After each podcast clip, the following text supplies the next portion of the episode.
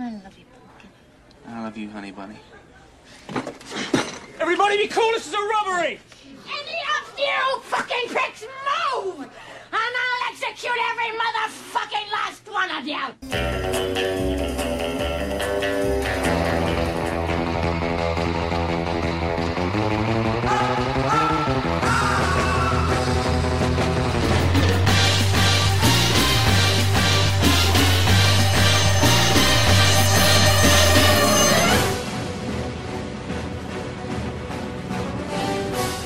Estás entrando al mundo del cine y su música.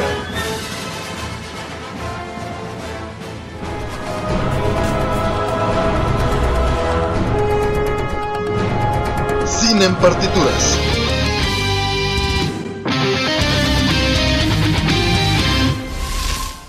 Bienvenidos a Cine en Partituras, nosotros somos Robert y Manu García y hoy estamos muy emocionados porque tenemos muchas cosas que compartirles, ¿no es así Robert? Así es, porque este fin de semana pasado tuvimos la oportunidad de estar en el Festival Internacional de Cine de Morelia en su edición 19. Es correcto, Robert. Y pues la verdad es que vimos muchas cosas. Esto estuvo interesante. Les queremos contar quiénes son los ganadores porque justo su- los dijeron el lunes, que fue el cierre del festival, el primero de noviembre. Y fue una semana llena de cine. Fue una semana de, de muchas películas nuevamente. Creo, creo que hemos visto muchas películas, mano. Nos aventamos en el de Guadalajara como más de 15 películas y ahora otras vimos otras Todas del tantas. Tour de cine francés. Todas las del Tour de Cine Francés y ahora pues todas las del Festival de Cine de Morelia. Entonces tenemos un montón de cosas que platicarles. ¿Y te parece si empezamos a contarles acerca de los ganadores? Sí, Robert, me parece per- perfecto. Bueno, pues la película ganadora que, que a mí me encantó, la cual se llevó el ojo del largometraje mexicano, fue sin duda, desde mi punto de vista de todo lo que vimos, en verdad a mí me atrapó, me, me puso la piel chinita, y miren, me está poniendo la piel chinita ahorita, que es 52 ballenas se encuentran en la playa de Jorge Cuchi. Y en verdad, qué peliculón. No, ne- oh, mira, oh, me encantó, me encantó. Sí, en verdad, tienen que ver esta película seguramente en algunos meses o sin duda el año que entra ya va a estar en salas de cine. A mí me da una felicidad toparme con proyectos hechos en México con tanto amor que se ve que en verdad hay realizadores en México que, wow, o sea, qué orgullo que en otros países vean esto y que digan, esto fue hecho en México, en verdad. La calidad del cine mexicano es buenísima. Si no conocen o si no han tenido oportunidad de ver una película en verdad que les dé orgullo, en verdad esta va a ser una de ellas. Yo siempre he sido de los que tienen la batuta de que el cine mexicano tiene muchas historias buenas por contar. Y sin duda 52 ballenas se encuentran en la playa es excepcional. Se, se te rompe el corazón porque en verdad esta es una historia que no es del todo digerible, es complicada, es compleja porque está eh, gira en torno al suicidio. Es la historia de dos jóvenes que que tal cual a partir de, de este juego que hace algunos años eh, o meses, si no me equivoco, fue viralizado ya que pues eran retos que los adolescentes se ponían hasta el grado de pues terminar con el suicidio, ¿no? Es un tema muy delicado, es un tema muy difícil de, de, de asimilar, de, de digerir.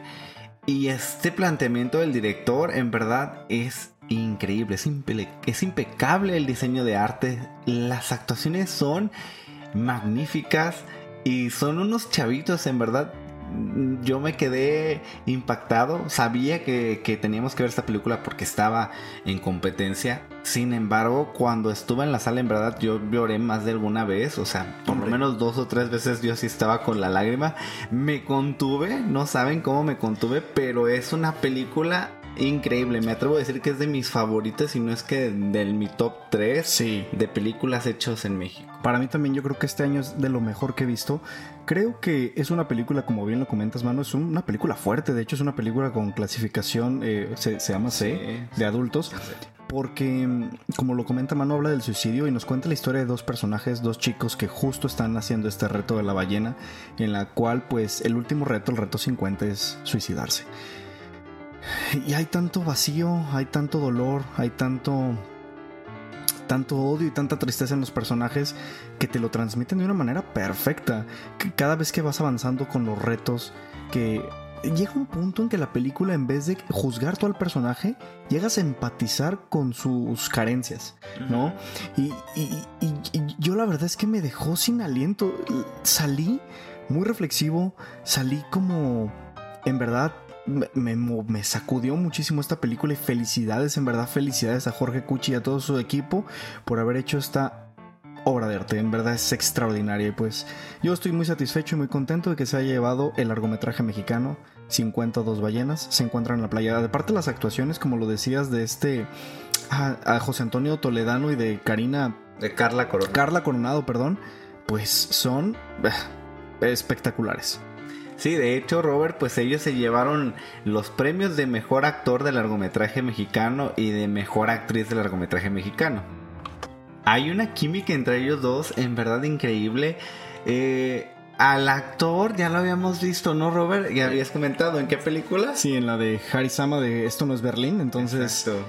bastante, bastante bueno actor. Este, este niño, yo creo que si juntas a él y a este otro chavito, el de Emanuel, creo Ah, que sí, podrías sí. hacer una pareja bastante interesante y muy buena. Oye, pero ¿cómo se superó en verdad este actor? eh, Hombre. José Antonio Toledano de, de Esto no es Berlín. A verlo acá, en verdad es que hay una madurez en el sentido actoral. Sí. Que, que yo decía, wow, o sea, no, la, la verdad es que miren, honestamente todo lo que les hemos dicho no tiene nada que ver con spoilers. Es tal cual la premisa de, de esta historia. Pero este a mí el final, en verdad, me encantó el final porque era la, tal cual era como co- como el destino de estos personajes, Sí. pero también me rompió el corazón. Entonces, Sí. eh, ahí me dio unos tintes de. Me recordó a Gaspar Noé en la de Love. Hay unas escenas que, que, que, que, que se desarrollan en, en el baño, en la ducha. Entonces me recordó mucho a Love. hecho- entonces, no sé, creo que disfruten bastante esta película. Aparte hay otras escenas muy fuertes, en verdad. Vemos este un asesinato, vemos un accidente, vemos cómo estos niños se cortan su, su cuerpo con navajas y es algo muy muy fuerte que, bueno, en verdad tienen que ver esta película. Y pasando a otras eh, películas que también el mejor director de largometraje mexicano se lo llevó. directores. Ah, sí, exacto. Fue Rodrigo Pla y Laura Santullo por el otro Tom. Y honestamente, la verdad, manos, que no quiero ser aguafiestas, pero esta película a mí no me encantó. Creo que Rodrigo Pla ha hecho trabajos muy, muy buenos y memorables, como por ejemplo Desierto Adentro o Un monstruo de mil cabezas, que a mí me han gustado bastante. Y la verdad es que el otro Tom no me enganchó. mm, No, no me gustó del todo, la verdad. Bueno, eh, para recordarles un poco, Laura Santullo y Rodrigo Pla son, son pareja. Ellos ya habían colaborado de manera conjunta en el guion. Esta es la primera ocasión en donde ellos están trabajando de manera simultánea en dirección. Y bueno, este.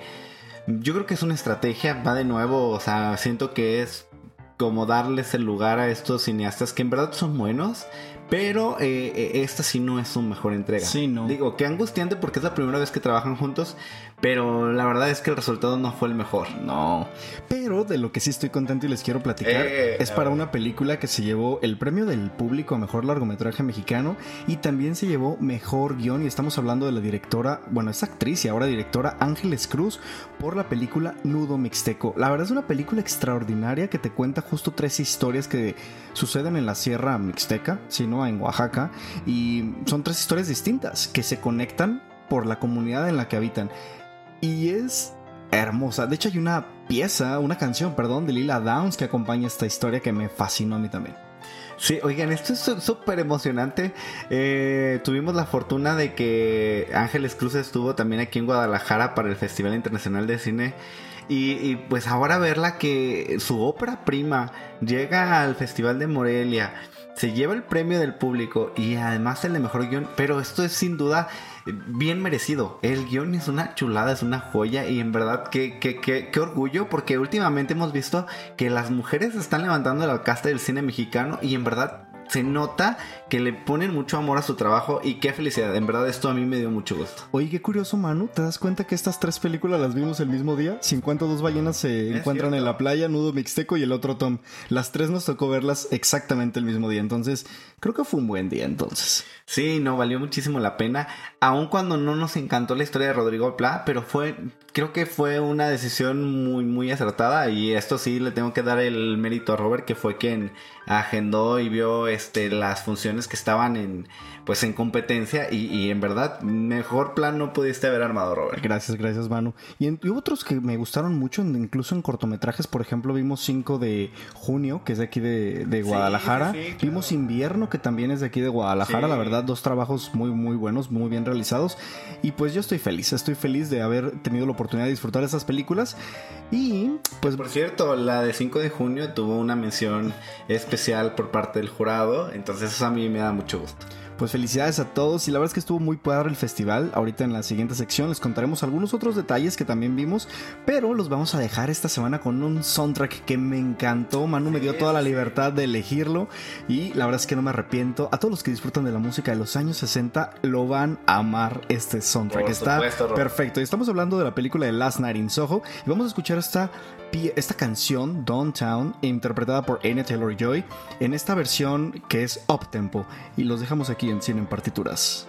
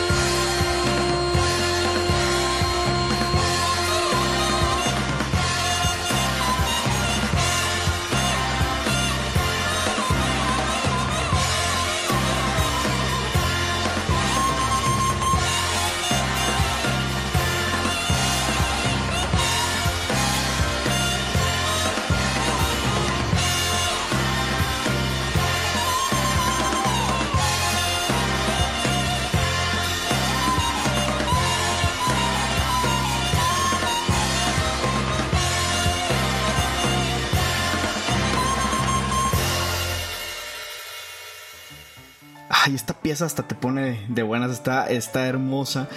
Y bueno, vamos ahora a hablar de lo bueno, lo malo y lo feo de la semana.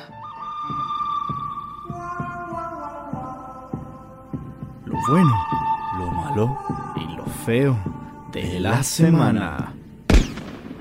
Y bien, Manu, vamos a platicarles un poquito de más noticias que fue lo bueno, lo malo y lo feo que vimos en esta semana y que también vivimos en el Festival de Morelia. Y vamos a empezar con las buenas noticias, como siempre lo hacemos.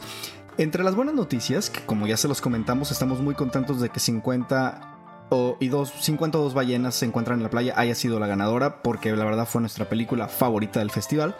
Entre otras de las buenas noticias que tuvimos es que, bueno, eh, también hubo cortometrajes 5 de junio que tuvo una mención honorífica, el cual está patio y pues nos llena, nos llena de, de mucha alegría. Entre otras de las noticias fuera del festival es que esta semana, bueno, de hecho mañana ya por fin se estrenan los Eternals de Marvel, que la estoy esperando con muchas, muchas ansias, entonces...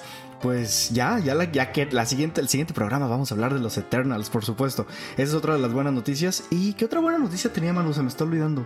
Mm, Pues de hecho, te brincaste un poco lo del festival, pero bueno, yo quería mencionar que eh, algo que se me hizo muy padre de, de esta edición del festival es que hubo diferentes sedes y tuvimos la fortuna de conocer eh, Sí. nuevos, eh, pues sí, nuevas eh, instalaciones, ¿no? exactamente.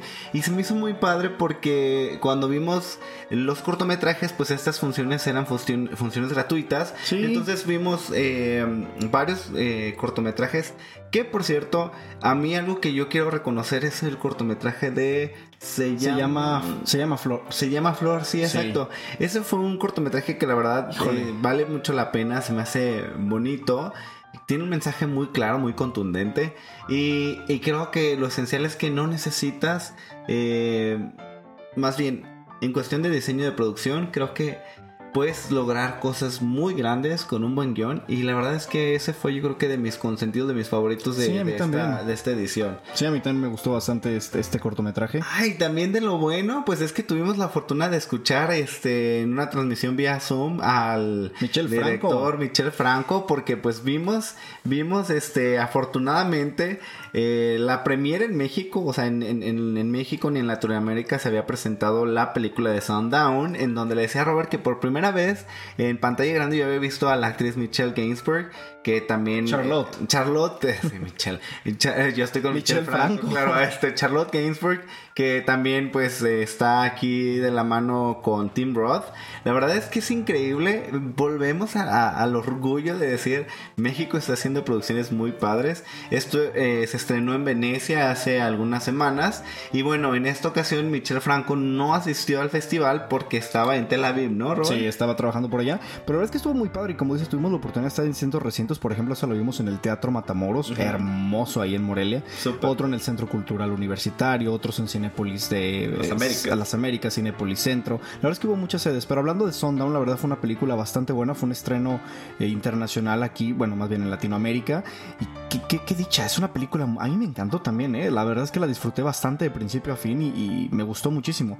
También tuvimos oportunidad de ver eh, otras películas documentales, por cierto, el primer día que nos tocó, que también eran estrenos internacionales, había unos de Colombia que, que estaban aquí también participando, y muy bueno, la verdad que sí, el festival me dejó muy buen sabor de boca en ese sentido, de lo que vimos en cuestión de largometrajes, y pues sí, esas son las buenas noticias de la semana. Yo les quiero contar otra, otra noticia, bueno, tal vez no es una noticia, pero les quiero compartir mi felicidad de que por fin la semana pasada tuve la oportunidad, tuvimos la oportunidad de terminar de ver una serie que está en Netflix, y esta es una serie, no es película, pero igual vale la pena que es Las cosas por limpiar, que la Made se llama la película, la, la película, la serie, que la verdad está tan bonita, en verdad se la recomiendo totalmente, es una miniserie de 10 capítulos, que eso ya no la vuelve tan mini. Pero la verdad es una película muy bien contada. Sí, a mí la verdad, este, yo me acuerdo que al principio Robert decía, ay no, pues como que va medio lento, como que no me gusta, pero yo desde el principio estaba muy intrigado y decía, yo, esta serie vale la pena.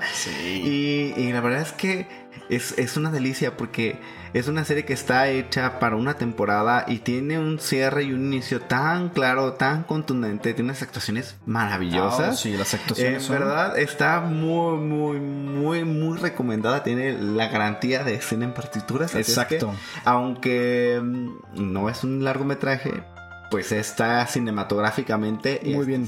Muy bien hecho, exacto. Y Bueno, Robert, yo tengo una última buena. a ver. Por cierto, ahora en el mes de noviembre llega a Netflix eh, la última entrega de Tatiana Hueso de Noche de Fuego. ¿A poco ya la van a sacar tan Ya, rápido? ya, ya va a estar Wow. para todos los que tienen eh, suscripción a Netflix. Ya van a poder ver la película que está como candidata y representando a México camino a los Oscars. Entonces, es muy probable, espero y no me equivoque, pero es muy probable que México ahora sí esté en competencia seleccionada para los Oscars, que es muy probable. Y en verdad, esta película de Tatiana Hueso es muy, muy, muy buena. Y hablando de los Oscars, otra noticia es que Plaza Catedral, la película que vimos aquí en el festival donde sale Ilse Salas, pues va a representar también a Panamá en los Oscars. Entonces, qué chido, la verdad es que es algo muy, muy bueno. Estamos muy contentos de haber visto muchas muy buenas películas. Hemos visto películas muy buenas, Robert. Eso es, es un año bastante productivo. Sí, oye, no sé cómo vamos a hacer el, el, especial de fin de año de seleccionar las 20 mejores películas porque esto va a estar difícil. Muy complicado, exacto, Robert. Pero, pero bueno, ahora vamos a lo malo.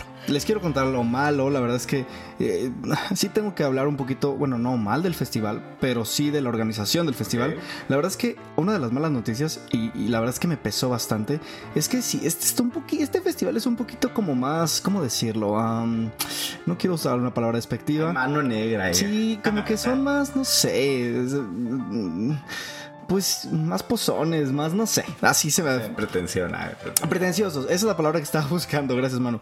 Porque, por ejemplo, la verdad es que se me hace tan triste que te limiten a, o sea, solo es una función, ¿sí? O dos máximo, y con, mm, a- no sé, un aforo súper reducido, según eso, porque tú crees que al momento de hacer un aforo reducido en las salas es porque vas a tener sana distancia con muchas personas, y pasaba que no sucedía esto, o sea, yo entraba, entramos a la sala y al lado toda la fila de nosotros estaba llena y enfrente vacío, o sea, todos los lugares de enfrente que estaban como destinados para el talento o parte del crew estaban vacíos. Y es tan triste que no den espacios para que el público siga viendo sigan viendo más películas. O por ejemplo los las que eran funciones gratuitas de los cortometrajes no estaban del todo llenas. Entonces es, digo que se me hacía como muy pretencioso muy el rollo de ay sí la alfombra roja y voy a ver no sé eso no me gustó el festival. La verdad es que creo que el de Guadalajara está mucho mejor organizado en ese sentido y tienes más variedad y más lugares para ver películas. No, además de que se presta el diálogo aquí en Guadalajara, por ejemplo, en las sedes del Festival de Cine de Morelia, no había QAs, entonces no había esta interacción con,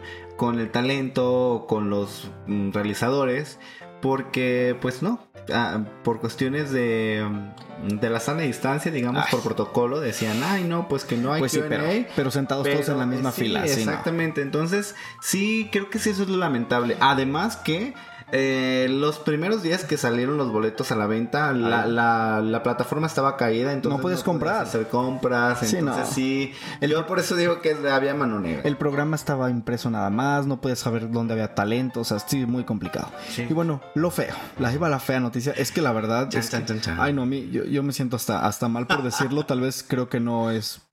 Bueno, fue un cortometraje que, que se llevó el premio que se llama El motociclista no le cabe la felicidad en el traje, la verdad es que es un corto bastante... A mí me gustó, lo, lo, lo- lo detesté bastante. Sé que trae un, un mensaje profundo, que trae una analogía con la vida y etcétera, pero se me hizo, volvemos a lo mismo, pretencioso. Y para mí fue lo, lo que menos me gustó del, del festival. Entre otros cortos que yo decía, ay, mm, no sé, hubo otro cortometraje, por ejemplo, que veíamos eh, una gallina durante 20 minutos casi. Entonces como de, ok, ajá, ¿qué me estás contando? Entiendo, entiendo que es arte y finalmente todos tenemos una manera de expresar nuestras ideas. Estoy completamente de acuerdo con ello. Pero hay, hay veces que tú te das cuenta cuando ciertas cosas caen en ser pretenciosas y es cuando dices, ah, sí, no, no, no está tan padre. Sí, de hecho, bueno, este cortometraje que, bueno, se llevó el premio, el ojo a cortometraje mexicano de ficción, curiosamente estuvo en Berlín. Entonces fue, estuvo en selección en, pues de manera internacional. A mí me gusta el título, pero en verdad, eh, fuera del título, a mí no me gustó nada. O sea, que hay en el absurdo, el ridículo de vemos una lona roja y vemos unos niños. Y es una antitrama, realmente no cuenta nada. Y no, o sea, yo, yo, me- yo sentí que estaba viendo una comedia. Yo me reí bastante Sí, porque no. pensé yo, ay, ¿qué es esto, por Dios? Entonces yo de repente, este, escuchábamos en este cortometraje que decían, ay, préstame tu moto, préstame tu moto. Yo ya estaba viendo la- el corto y yo estaba, que se la preste, Sí, no, que se estaba- la preste. Pero, o sea, yo me sentía como, La en verdad- un, ¿qué es esto?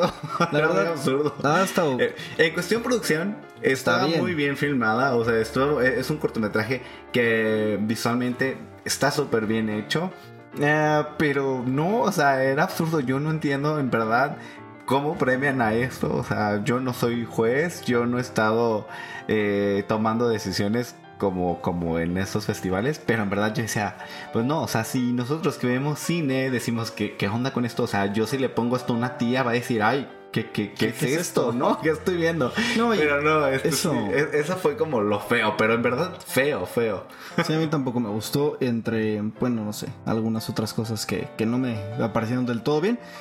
La verdad, eh, volvemos a lo mismo. Lo que sí nos gustó bastante fueron los largometrajes, que los disfrutamos. Había Y- documentales eh, mm, de ficción, ¿no? El Sí, que vimos de, del algodón. Ah, un eh, cortometraje de documental. Ah, sí, sí, perdón, Robert. Sí, muy bueno, bonito. bastante. Sí, Flores en la Llanura creo que se llamaba, bastante bueno. Ah, eso también que había disponible en Cinepolis Click, muchas cosas gratuitas. Y eso estuvo padre. Pero bueno, esas son las buenas, las malas y las feas noticias de la semana. Y ahora los vamos a dejar con otra canción interpretada por Anya Taylor Joy de. Ay, qué emoción. Sí, claro, del soundtrack de Last Night in Soho. Y esta se llama You Are My World.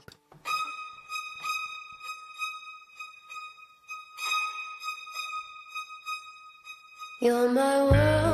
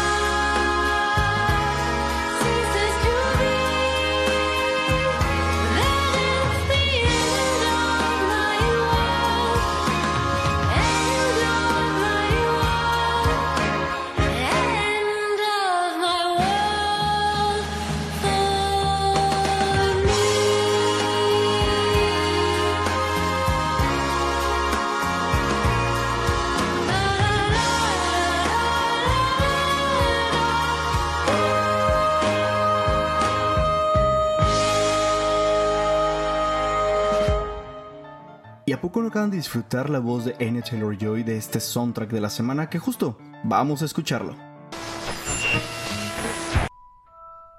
Ey, ¿qué estás escuchando? El soundtrack de la semana. I'm singing in the rain, singing in the rain.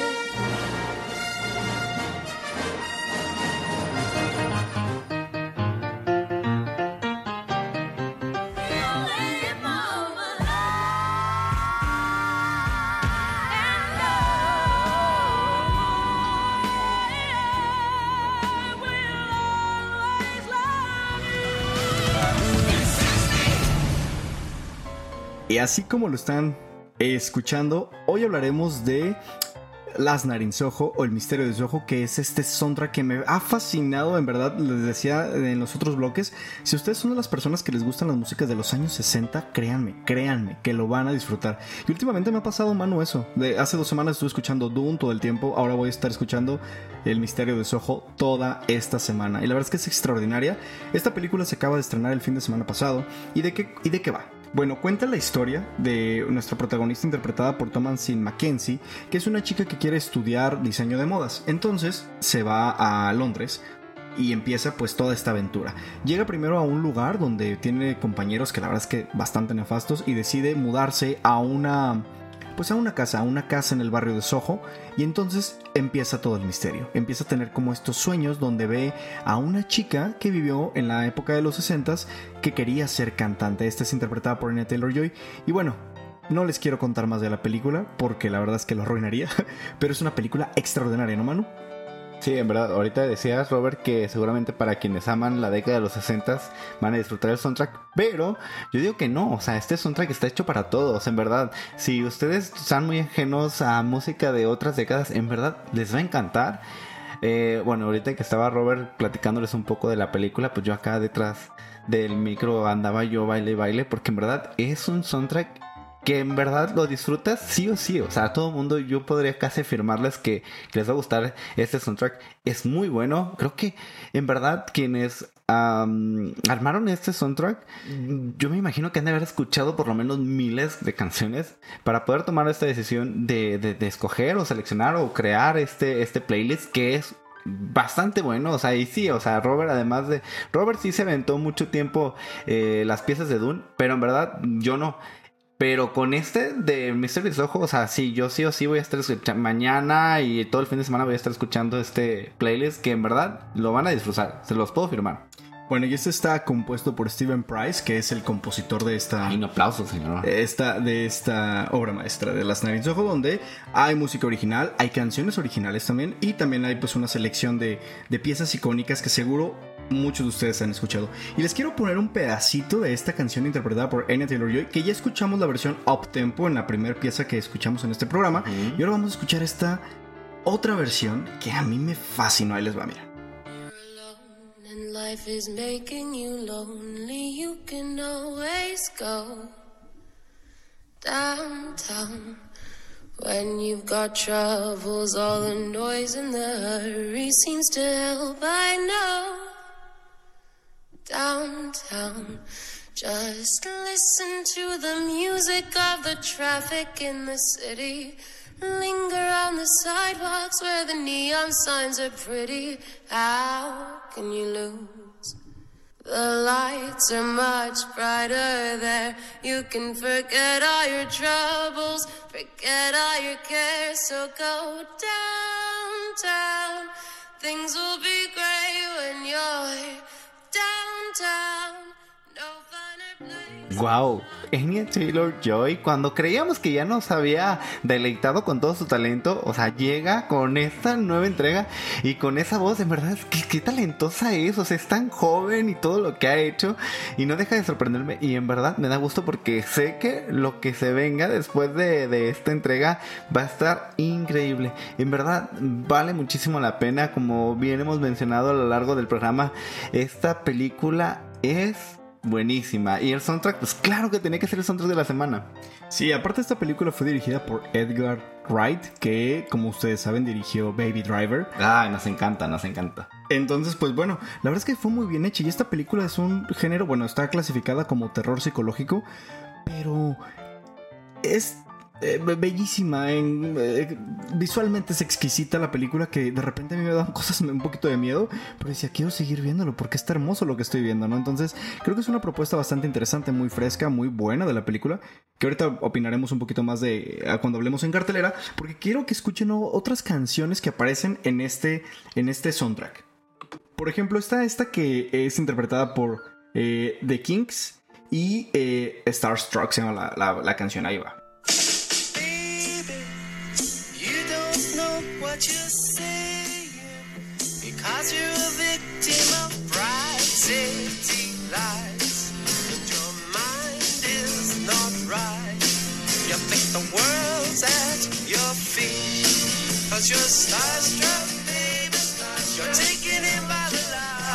Y me recuerdo mucho porque nuestra protagonista es como súper criticada por estar escuchando música, le decían como música oldie, ¿no? De que, pero a ella le gustaba porque le gustaba mucho a su familia, a su mamá, a su abuela, entonces la verdad es que bastante buena. Vamos a ponerles otra que aparece justo cuando empieza ella a descubrir todos estos lugares en sus sueños o visiones que tiene durante la noche.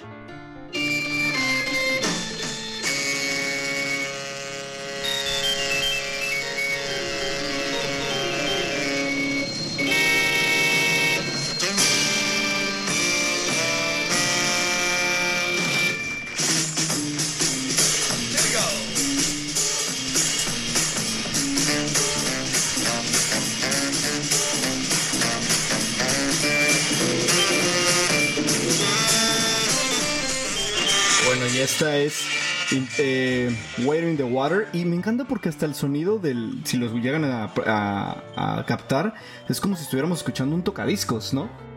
Ay, oigan, en verdad, algo que a mí me encanta de este soundtrack es que te da este mood como super cool, así un vibe como relajado, pero la película es contrariamente lo opuesto, o sea, la música sí te, te atrapa en estas décadas.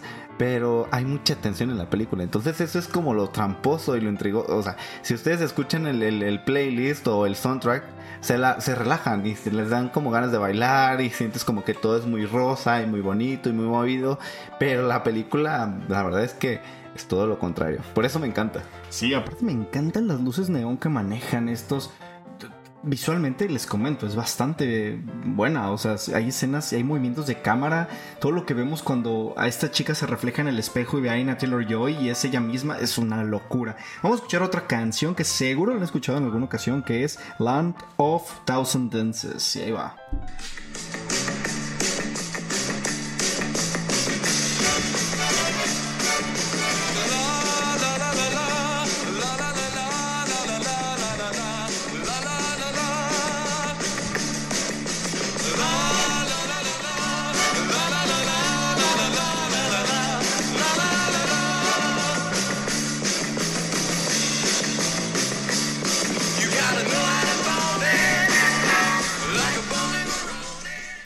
Oigan, aparte que se me hace que es muy ad hoc porque justo acabamos de celebrar Halloween y pues siempre uno de los clichés es como de que, ay, ¿de qué te disfrazaste? No, pues que de eh, un hippie o de alguien de los años 60 o así, pues ya ven como estos eh, tributos que hacemos a las diferentes épocas y esta película en verdad te traslada para allá, o sea, la cuestión de diseño de arte y vestuario, maquillaje es una... eh, eh, visualmente es increíble. Así es que cualquiera que sea la razón por la que ustedes quieran ir a, ver esta película, se van a sorprender, les va a gustar el soundtrack, las actuaciones son muy buenas. Y eh, algo que quería comentar, Robert, pero ay, se me está yendo la idea. Este, mm, sobre... Sobre... Ah, sí, sí, ya me acordé. Justo mm, hace... ah, me voy a salir un poco de la cuestión de la música. Pero ah, vimos Medusa hace algunas semanas en el Festival de Cine de Guadalajara. Y hablábamos de que esta película fusionaba, tenía una mezcla de diferentes géneros. Y creo que esto me gusta mucho de Last Night in Soho.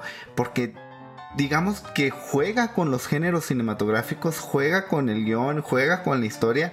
Y tiene como estos tintes de repente eh, como de suspenso, de repente de slasher, también este, toda esta onda de, de, de la moda y un- un- una parte como muy rosa.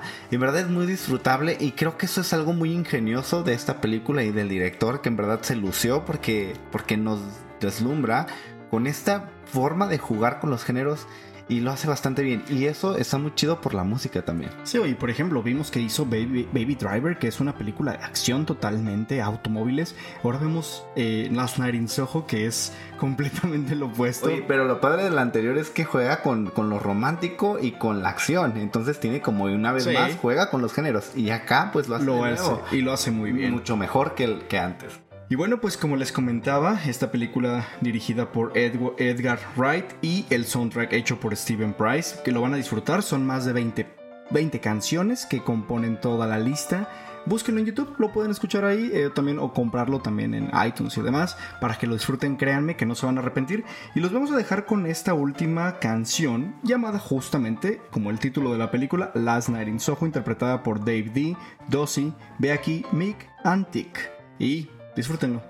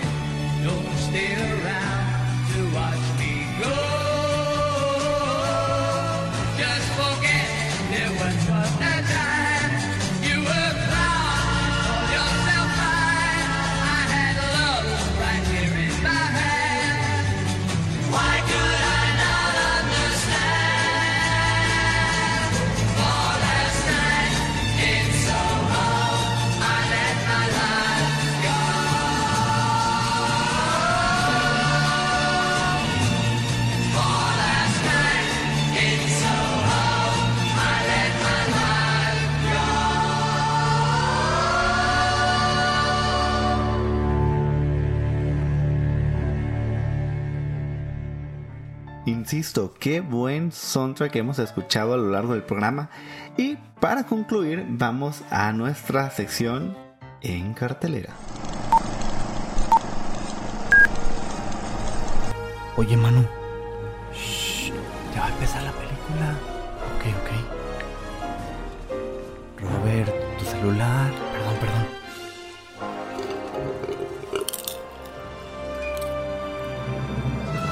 En cartelera. Luces, cámara, acción.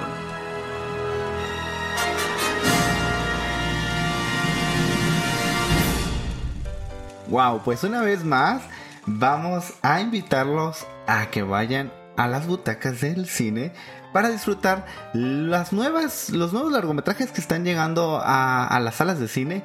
Sin duda, pues insistimos con que vayan a ver Last Night in Soho. Actuaciones muy cool. Bueno, más bien, más que cool, buenísimas. Tenemos un guion que sorprende, que tiene unos plot twists ahí bastante buenos. El soundtrack definitivamente lo van a disfrutar, que es un, tiene mucho peso a lo largo de la historia. En fin, pues esta película creo que también vale la pena ir a verla porque pues estamos apenas pasando por, por el Halloween. Y creo que más allá de todo el cine de terror que estuvimos viendo a lo largo del mes anterior, esta de Last Night in Soho me generó más suspenso y más miedo que muchísimas películas de terror. En verdad, o sea, mucho más que Maligno, que fue maligna, malmente mala. Y mucho más que Halloween Kills. O sea, la verdad. Sí, eh, esta es muy buena. Por cierto, hay una de las tomas recurrentes de esta película es cuando eh, el personaje de Thomasin Mackenzie está bajo las sábanas y hay como un un este Un ajá exacto. Y es buenísimo. Y eso se me hace mucho más aplaudo al director porque más o menos un recurso similar toma James Wan en la de Maligno y pues no genera realmente nada. Y este de Last Night in Soho en verdad ese recurso es muy muy muy bueno y, ya era como una antesala de que chin, ahí viene otra vez algo, algo de suspenso, porque ya decías, nuestro personaje se va debajo de las sábanas, algo va a pasar. Y pues bueno, hablando del cine de terror que bien comentas, Manu, eh, Las Soho, que es terror psicológico o suspenso, la verdad bastante recomendable, sí vayan a ver. Hay otras películas de terror, por ejemplo, está Espíritus Oscuros, que esta película recuerden que está producida por Guillermo del Toro. Sí, la verdad yo vi el tráiler y es un niño ahí como medio tétrico que que pues creo como que tiene a alguien, una bestia, vive en su ático y lo alimenta y bueno, y después regresa y algo así es. La verdad es que no nos atrevemos aún a recomendarla porque no la hemos visto, Pero mira, con todas las cosas malas de terror que están en el cine, creo que, pues miren, si se decepcionan, se van a decepcionar de las otras que creen que van a ser buenas. Entonces, no, ustedes vayan a ver, se van a- seguramente un jumpscare sí va a haber. Sí, entre otras películas de terror está la de Cuando el demonio llama y la de Halloween Kills. Bueno, esta última, la verdad es que no vayan a verla, no pierden su dinero en Halloween Kills, la verdad van a salir decepcionados. Oye, Robert, y de las joyas clásicas que son recomendaciones que sabemos que valen la pena ver, pues, ¿cuál es esta película que está una vez más en salas? Sí, es una, una gran noticia, ya se los habíamos dicho en el programa anterior, es El silencio de los inocentes que llega a la pantalla grande con una remasterización, por supuesto. Y es extraordinaria esta película donde sale Jodie Foster y vemos a Hannibal eh, interpretado por Anthony Hopkins. En verdad es una joya esta película que está celebrando su aniversario. Y, creo que esa sí vale la pena. De hecho, yo sí quiero ir a verla, mano. Quiero, te- tengo ganas de. Digo, ya la, hemos, ya la hemos visto y demás, pero tengo ganas de disfrutarla nuevamente en pantalla grande. Valdría bastante la pena. Oye, Robert, y también hay una para los pequeños, ¿no? También hay una película, pues, alusiva al género de, pues, digamos, de terror infantil. Es este, esta animación de... mm, La familia Monster. Sí, pues para los que tienen niños, para los que quieren pues ir a ver algo sobre Halloween, pues está esta película que pues seguramente Pues los va a entretener. los va a van a disfrutar los niños. Y ¿no? está la familia Adams 2 también, ahí está de para los niños, que esa creo que no escuché tan buenas críticas, la verdad es que ni se me antoja verla, pero pues también está para los Sí, chiquitines. pero sabes, yo creo que ahí lo que hacen es una vez más reciclar las historias que sabemos que, que son una garantía. Y pues para las nuevas generaciones que no conocen a los locos Adams, pues van a decir como de que, ah, mira, pues van a, incluso yo creo que van a creer que es algo de la nuevo como si fuera de las nuevas princesas como Frozen, ¿no? Van a decir, ay, ellos quiénes son, ¿no? Sí, muy probablemente. Y bueno, lo que sí puede- pueden ir a ver todavía al cine, que, que la verdad es que me he arrepentido de no verla porque está con garantía, que es la de El último duelo. Quiero ir a verla, deberíamos darnos la oportunidad. Aunque bueno, es que vamos a ver primero los Eternals, creo, claro. Eh, todavía está el 007, por supuesto. Todavía está Coda en algunos cines, que también vale la pena verlo. Esta semana, pues ya las últimas películas del Tour de Cine Francés, que ya van de salida, pues creo que hoy o mañana, más bien. Ya mañana ya no estarían. En- bueno, mañana más bien será jueves el último día. Y pues prácticamente eh, son los, lo que hay en cartelera. Y por supuesto que ya lo habíamos hablado la semana pasada, está Duna, ¿no? Entonces, vayan a verla. Yo la quiero volver a ver. Sí, oye Robert, aparte de, de estas recomendaciones, ¿sabes cuál es la que seguramente también se estrena este fin de semana? Es la de The Friend Dispatch, ¿no? Eh, la crónica francesa Sí, oye, de Wes Anderson. Yo ¿no? la estaba buscando aquí en Cinépolis en los estrenos y no la vi. Sí, no sé por qué. Pero bueno, a lo mejor. Sí, pero ya es muy probable que, que llegue a carteleras, eh, sobre todo porque, bueno, estuvo, eh, fue parte de, del Festival de Cine de Morelia, allá se, se estrenó. Ah, mira, justo. Sí, aparece que. La siguiente semana. Sí, sí, sí. El jueves 11 de noviembre se estrena el, la crónica francesa. Y bueno, para los, los amantes o los fans de Timothy Chalamet, pues van a ver en, en esta otra entrega eh, el talento de este actor, que por cierto sí es algo que hay que reconocer, es muy buen actor. En Duna, la verdad es que a mí me, mm, me gustó mucho su actuación, creo que vale mucho la pena. Entonces, creo que acá en lo de la crónica francesa es más comedia. Entonces, bueno, su personaje, ¿no? Es un poco cómico. No la historia, pero el personaje de Timothy. Sí, la verdad es que entramos al mes de noviembre y va a ser un mes lleno de estrenos. En verdad, espérenlos todos. Por ejemplo, vuelvo a repetir, no quiero ser insistente, pero se estrenan Los Eternals el día de mañana. Vamos a tener otras películas, por ejemplo, La Crónica Francesa que les decía Manu. Se estrena La Casa de Gucci, donde vamos a ver a Lady Gaga. Qué chido. También se va a estrenar Encanto, se va a estrenar también eh, Matrix. Por supuesto, se estrena la película esta que han anunciado tanto de Will Smith, ¿cómo se llama? La de Ray Richard, ¿no? Ray Richard, exactamente, donde cuenta la, la, pues la historia de las tenistas, ¿no? Sí, de Serena Williams, si no me equivoco. Exactamente. También va a estar, estrenarse Chernobyl, la película. Y eh, va a estar regresa al cine Harry Potter. Entonces, para todos los que somos amantes y que nos encanta esta saga, vamos a tener Harry Potter y la Piedra Filosofal nuevamente celebrando no sé qué aniversario exactamente, pero pues ya bastante tiempo. Entonces, va a estar de vuelta Harry Potter en cines. Oye, justo una de, bueno, la película que que cerró el Festival de Cine de Morelia fue Ghostbusters y también va a llegar este a salas, eh, no sé si este fin de semana o la semana que entra, pero sí, digamos que algo de la antesala del Festival de Cine es que pues ahí fue el previo, el preestreno, digamos, de lo que ya llega. El 18 de noviembre, que son dos semanas más. Que lo mismo pasó en el Festival de Cine de Guadalajara, que estrena Onduna y dos semanas después se estrena en cines a nivel nacional. Lo mismo va a pasar con Ghostbusters. Que fíjate que esta, vi el tráiler y, y me llama mucho más la atención que la última adaptación que hicieron. Sí, cambiaron la fórmula, se ve muy Sí. diferente y creo que mm, en Metieron cuestión, ajá, en cuestión mercadotecnia, mercadológicamente sí hubo como una mejor estrategia. Creo que rescataron la franquicia y lo Sí. hacen bastante bien. Metieron niños, entonces es como, sabemos que hemos visto otras series, por ejemplo Stranger Things o el It, ¿no? O la serie esta que está de Chucky, que donde pues manejas niños y creo que el manejar niños es complicado, pero es una fórmula que seguramente va a tener muy buenos resultados. Entonces, vamos a ver Ghostbusters, a ver qué tal. ¿Es eso o el tráiler es muy bueno? Porque a veces pasa, ¿no? Sí, sí, a veces nos pasa. Pero al menos esta semana, las dos recomendaciones que sí les damos de cine en partituras, se las reiteramos. Eh, Misterio en Soho, dirigida por Edgar Wright. Y eh, Dune, dirigida por Denis Villeneuve. ¿No? Entonces, Villeneuve, o no sé cómo se pronuncia. Villeneuve, no, sí es Villeneuve.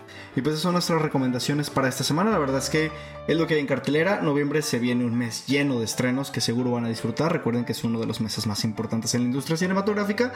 Y pues va a haber muchas cosas que van a poder disfrutar. Ah, también está Venom. No me acordaba. También todavía lo pueden ver. Ah. Y bastante, bastante dominguera, a gusto, la pueden disfrutar. Y pues bueno, con esto concluimos el programa de esta semana. Nos vemos el siguiente miércoles y no se olviden de nuestra repetición los viernes a las 3 de la tarde y por supuesto de seguirnos en nuestras redes sociales en Facebook y en Instagram como Cine en Partituras. Por cierto, les queremos compartir que también si van a cabinadigital.com van a poder ustedes ya ver eh, una sección que se llama Lo Nuevo y en esta sección ya pues pueden ir directamente los enlaces de los videos de YouTube en donde eh, creo que ahorita el que está... eh, para que lo vayan a ver y recordar es el de Disney parte 2 en donde tenemos a Ale- Alejandra Vázquez como invitada entonces Ah. si quieren darse una vuelta para vernos a cuadro pues bueno vayan y visiten cabinadigital.com Pues bien chicos, muchas gracias por haber estado con nosotros. Nos vemos la siguiente semana. Chao. Chao.